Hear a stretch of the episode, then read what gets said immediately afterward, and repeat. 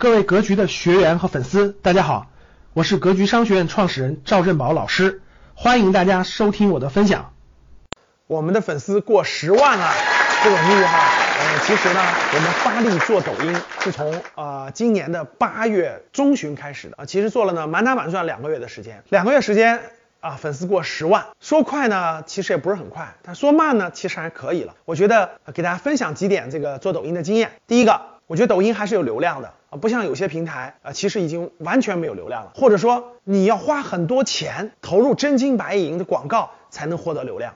但是抖音不一样，只要你认认真真在某个领域或者某个角度啊，你能不断的拍出优秀的视频内容啊，我觉得还是有流量的。其实可能再过一年，再过两年，可能这个流量也就没有了，就像以前的微博，像以前的公众号一样。所以还是有流量的抖音。第二点就是直播和拍小视频要结合。看到很多大 V 啊，可能粉丝量很大啊，几十万甚至一百万，甚至上千万，但是直播间里头只有几十个人，甚至一百多人啊，这种就是节奏没有把握好，可能是。像我们现在呢做的尝试的经验是每周至少要啊三天直播。我看很多粉丝量大的大 V 啊，很可能每天都要播一到两个小时。只有小视频加直播啊同步，小视频引流，直播。跟粉丝有互动，可能更容易互动。如果你有产品的话，也更容易销售、成交、变现。这是为了给大家分享一点小的经验，呃，也是为了纪念我们粉丝过十万了。继续努力，看能不能我们到年底的时候突破二十万粉丝。感谢大家的收听，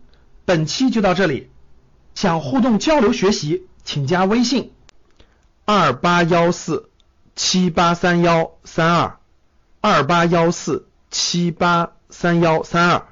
欢迎订阅、收藏，咱们下期再见。